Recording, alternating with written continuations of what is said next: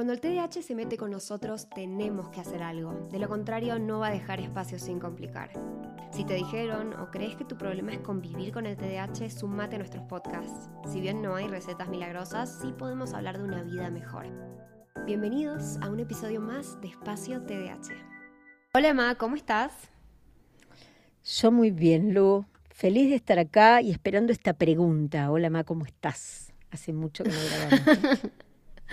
Vos sabés que el otro día un seguidor eh, me, empezó tu mensaje diciendo como, hola Ma, ¿cómo estás? Hola Lu, no sé qué. y a ellos les gusta también, ¿viste? Pero bueno, es parte de la conversación. Che, es una marca em, registrada. Hace como... Dos meses. Hace como un montón que no grabamos, un mes, dos meses que no grabamos, sí que espero que estemos grabando todo bien, no sé. Eh, de golpe, ¿sabes que me di cuenta hoy? Porque una de esas cosas, viste, me puse a ordenar el podcast, a programar episodios para, para el mes siguiente y mm, me doy cuenta que el 2 de diciembre se cumple un mes de que oficialmente empezamos a grabar el podcast. Digo, perdón, un año. bueno, parece un mes. 2 de diciembre. Qué buen momento, diciembre. No, sí. Y en este este episodio creo que es el 62 ya, o sea, wow, no lo puedo creer. ¿Qué vamos, ¿Qué vamos a hacer para el episodio número 100? A mí me gusta la fiesta. Empecemos a programar algo. ¿Qué hacemos para los 100 episodios del podcast? ¿no? Sí, bueno, hay que empezar a pensarlo. Hay que empezar a pensarlo. Y ya que dijiste esto, a mí me gusta celebrar y, escucho tantos y, y tal vez este es el mejor momento para agradecerte a vos por estar ahí y agradecer a todos los que están del otro lado porque este espacio, la verdad, eh, me llena de alegría, eh, acompaña a muchísimas personas y eso realmente sé que a vos también te hace feliz, pero bueno, nada, no quería dejar de agradecer por todos los que están esperando cada episodio. Sí, no, de verdad, o sea, yo la verdad es que me acuerdo una vez, el podcast arrancó con, con que de golpe mamá me mandó un audio de ella como hablando y me dice, tenemos que hacer un podcast. Y yo dije, wow, es mi sueño. Y bueno, y ahí arrancó, ¿no? Y nunca pensé que iba a tener el impacto que tiene hoy. Como que nunca, te juro, nunca me imaginé tanta gente llegando por el podcast. Em, y que nos encontraran así. No sé cómo nos encuentran, la verdad. No sé qué es lo que buscan, cuéntenos. Pero me pone re contenta que hayamos encontrado muchos más amigos en el camino a través de este podcast y que les guste, que les divierta y bueno, y por muchos años más. Chin, chin. Sí, sí. Y aparte porque vamos a, trabajar pensándonos como seres eh, comunitarios, armando redes que nos contengan, que nos hagan sentir pertenencia y ese es el objetivo también de Espacio TDH. Así que bienvenidos nuevamente a este podcast. Y nada, yo creo que mm, estar en México contigo fue todo un episodio muy, un episodio no, un par de semanas espectaculares. Así que... Para los que no saben, mamá acaba de volver de México, de visitarme, junto con Lari, mi hermana. Em, se vinieron como dos semanas, algo así, y estuvimos de viaje, paseando, eh, tedeachando también como no podría ser menos en un viaje, ¿no es cierto? Pero justamente, ¿no? La verdad, no sé, ¿qué, qué, qué, qué es lo que pensás que fue lo mejor del viaje? Y lo peor, podríamos decir, ¿no? Eh, ¿Qué fue lo mejor del viaje? Y hace mucho que no viajábamos juntas. Hace mucho ya.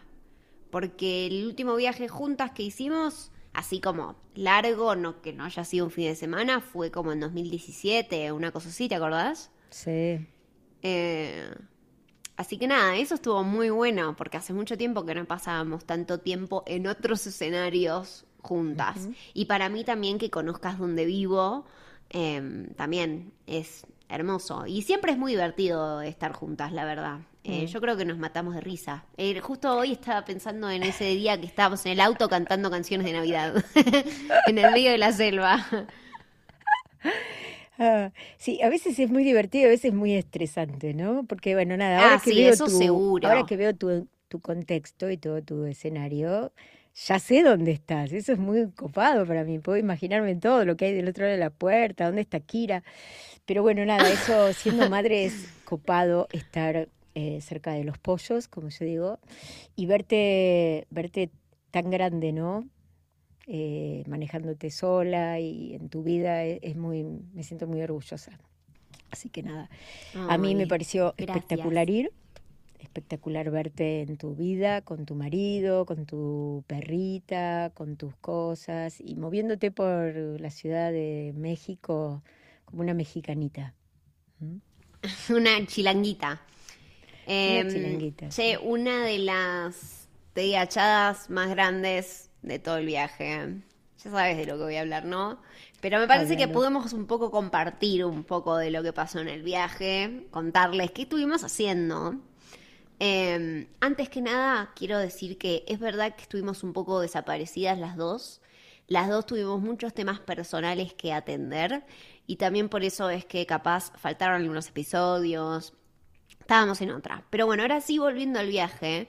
eh, llegamos, o sea, yo les juro que pareció armado porque yo est- estábamos esperando a embarcar al avión para irnos a Oaxaca y resulta ser que yo digo, bueno, voy a hacer alguna historia en Instagram diciendo a ver qué teachada va a pasar eh, en este viaje. O sea, acá nos tenés a las dos eh, reina princesa del TDH en un aeropuerto yéndose de vacaciones a ver qué tentamos al destino. Y les juro que no pasó media hora, estamos sentados en el avión y nos damos cuenta que mamá no trajo el registro de conducir. Me di cuenta. Y todo esto les cuento porque estas cuestiones de cómo, cómo suceden las cosas, porque por ahí sería bueno eso, ¿no? No es que no lo llevé. Porque al agarrar la billetera y decir vamos a ir a otro lado, a la playa y qué sé yo, hay cosas que no necesitas en la billetera. Ya algunas las había sacado, pero digo, no voy a llevar la matrícula de médica, no me sirve. No voy a llevar esta Claro. tarjeta de crédito que me di cuenta en el, en el aeropuerto que estaba vencida. Entonces la dejé Ahí va. Nada más que en el pack venía el registro que no vi, ¿sí? Entonces, nada, por suerte llevaba el registro internacional, que si hubiera estado en otro país, no hubieran, no nos hubieran dado el auto. Tuvimos suerte porque viva No, México. yo no, yo no sé, yo no sé cómo lo hicimos. O sea, hubo un ángel ahí que dijo que se vayan, que se vayan. Bueno, pero el- lo grande de todo esto, y yo digo que esto es la otra parte, ¿no? De las teachadas, es que nos permite mostrar nuestras múltiples habilidades para solucionar problemas. Porque antes de despegar, antes de despegar, Luli ya tenía encontrado, había hablado con Ian para que él ubique el, el registro. Ubicaste el lugar de la mensajería donde había que mandarlo y para había solamente que mandarlo. Por suerte que Ian no salió a llevarlo, porque creo que había partido, ¿no? O algo. Había algo. No, carrera de Fórmula No 1. sé, que... Carrera de Fórmula verdad. 1. Y entonces no hubo necesidad de mandar un registro que hubiera quedado varado en Oaxaca, porque no lo hubiéramos podido recoger. A ver, a ver, muy bueno eh, la solución de los problemas y todo, pero, pero, en ese momento mi cerebro actuó tan rápido que falló en identificar algunas otras cosas, como por ejemplo, en vez de hacer todo este chiste de pagar la mensajería y todo y, y coordinar el envío y no sé qué, podría haber llamado a la agencia de autos y preguntarles, che, ¿es suficiente con el registro internacional? La verdad es que, bueno, es como buscarle el pelo al huevo lo que estoy diciendo, pero, pero, eh, nada, podríamos habernos ahorrado el mal viaje porque por, creo que no llamamos a la agencia de, de- que rentaba el auto hasta dos días Hasta antes, día de, antes ir de a, ir. a- Sí. a la playa. O sea, ni siquiera es que, bueno, porque cuando estábamos en el avión eran las 4 de la mañana, ni idea qué hora era. Pero era muy temprano para llamar a nadie. Entonces, ok, válido que no lo hicimos, pero ni siquiera lo hicimos el resto de los días. Así que, nada, terminó todo solucionándose. Me pareció muy interesante destacar tus habilidades para poder resolver el problema. Y otra cosa que me gustaría, ya que vamos a hablar, no sé si de TDAH o de cosas relacionadas con los viajes, que muchas veces hablamos de la valija, yo me sentía re orgullosa porque Larita, que es mi otra hija, que es muy prolija, que es divina con el estilo y con las cosas, me ayudó a hacer la valija. Y la verdad me hizo probar la ropa, separar esto va con esto. Todo esto yo me llevé una maleta y traje una bolsa que entraba en la mitad de un carrión de la ropa que realmente usé. Esto no sirve para decir siempre, y, y saqué las sandalias que debería haber llevado, qué bueno que es empezar a practicar en los viajes, llevar poquito y qué cosas identifico que necesito. Creo que ese es un gran tema. todavía no me sale. Más también, eh, algo que yo identifico en las personas con TDAH es que nos gusta bastante a veces el uniforme. Capaz, como que, viste que hiperenfocás capaz en algún tema en algún momento y como que estás obses estás obsesionado con, no sé, qué sé yo, las suculentas como yo en algún momento. Bueno, a mí me pasa obsesionarme con ropa también. Entonces, capaz por tres días uso la misma ropa. Pero, bueno, la yo que no hizo la valija con tiempo y tiene 10 minutos porque el avión sale a las 13 de la mañana y tengo que tratar de dormir algo, metió... ¿Cuántos buzos metí en mi valija? ¿Cuatro? ¿Tres? en un lugar que hacía más o menos 38 grados teníamos cuatro suéteres, dos chalinas. Y la verdad estaba Y lo peor es que yo ya conocía el lugar. Yo ya con, yo conocía el lugar, no es que era desconocida el lugar, pero no sé por qué me pintaron llevar Yo creo que hay un por las dudas. Yo me acuerdo el primer congreso que hice en médica en Mendoza, congreso de depresión, y cuando llegamos al congreso éramos cuatro chicas, yo les ocupé todo el placar, todo, porque en esa época era como Lari, todo el placar. Hasta había llevado piloto por un congreso de tres días, que había visto que iba a llover, piloto. Entonces decimos, ¿es necesario tener tantas cosas? Yo digo, sí, por las dudas, ¿no? Y si hace frío, y si hace calor, y si esto no, ¿no? Entonces, por las es dudas. Que no hay nada como estar incómodo. Claro, pero bueno, también es un tema incómodo tener una valija llena y no poder traerte nada. Ah, sí. Un canasto que a lo mejor es muy barato, pero que no tengo lugar para ese canasto de mimbre, ¿no? Así que nada, bueno, pero creo que eh, muy interesante también eh, recorrer lugares. Yo reconozco que en este viaje lo que hice fue un ejercicio de confianza, porque había sido un mes difícil, el mes de octubre, no había estado en nada. Les dije, chicas, los dejo en sus manos, eligen todo. O sea, no sabía ni dónde íbamos a ir, ni qué alojamiento teníamos, nada. Solté y dije, las dejo, va a ser maravilloso lo que hagan. Así que eso fue un buen ejercicio de confianza. ¿Y cómo te fue? Muy bien. Muy bien. Igual la próxima, creo que ustedes no sabían porque no iban a manejar, es el, el Airbnb donde fuimos, tendría que ser un lugar que tenga asfalto, no esas pozos y esas calles que no son calles que me ponían ansiosa. No, y aparte, em, les cuento que ustedes obviamente no estuvieron ahí, entonces no saben. Si alguno estuvo ahí y no estaba mirando, me avisa, ¿eh?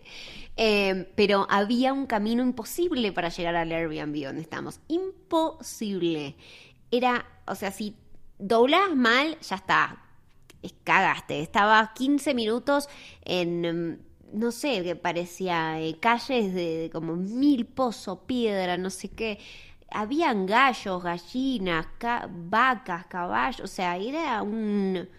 No sé, de golpe estábamos en el campo.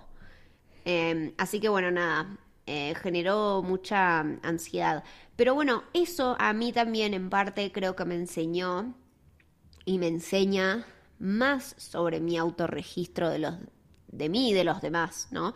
Muchas veces, por lo menos con mi ansiedad, a mí me pasa que no puedo pensar en otra cosa que mi ansiedad. No tengo tanto espacio para pensar en la ansiedad del otro. Y eso fue algo que aprendí en el viaje también que mm, es importante acordarse de cómo le afecta al otro ciertas cosas, eh, además de cómo te afecta a vos. Qué bueno. Sí, la ansiedad la tuve yo, aclaro, éramos nosotras, y manejar en ese lugar y que se hiciera de noche y que no hubiera ninguna señal con la, con la mente. ¿Qué, ¿Qué me piensa mi mente? Perdonen si están en México escuchándonos, pero yo hasta que había ido a México había ido solo a Cancún, Plaza del Carmen, a la isla de Cozumel, de esa, esa parte turística, muy turística, y yo después el resto de México lo hacía un territorio peligroso. Entonces en mi cabeza iba a ver agaves. Como piensa mucha gente.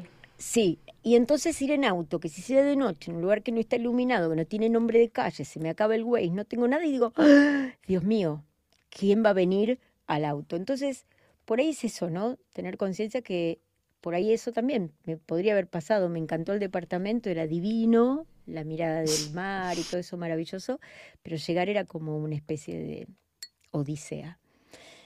Pero bueno, muy lindo, muy desestresante. Y la última cosa que yo quiero acotar, porque podemos seguir charlando del viaje un montón, es que tomé una decisión que por ahí alguno de ustedes, los que está del otro lado, no le va a haber gustado, que fue eh, cerrar todos los chats y no tocar mi teléfono. ¿sí?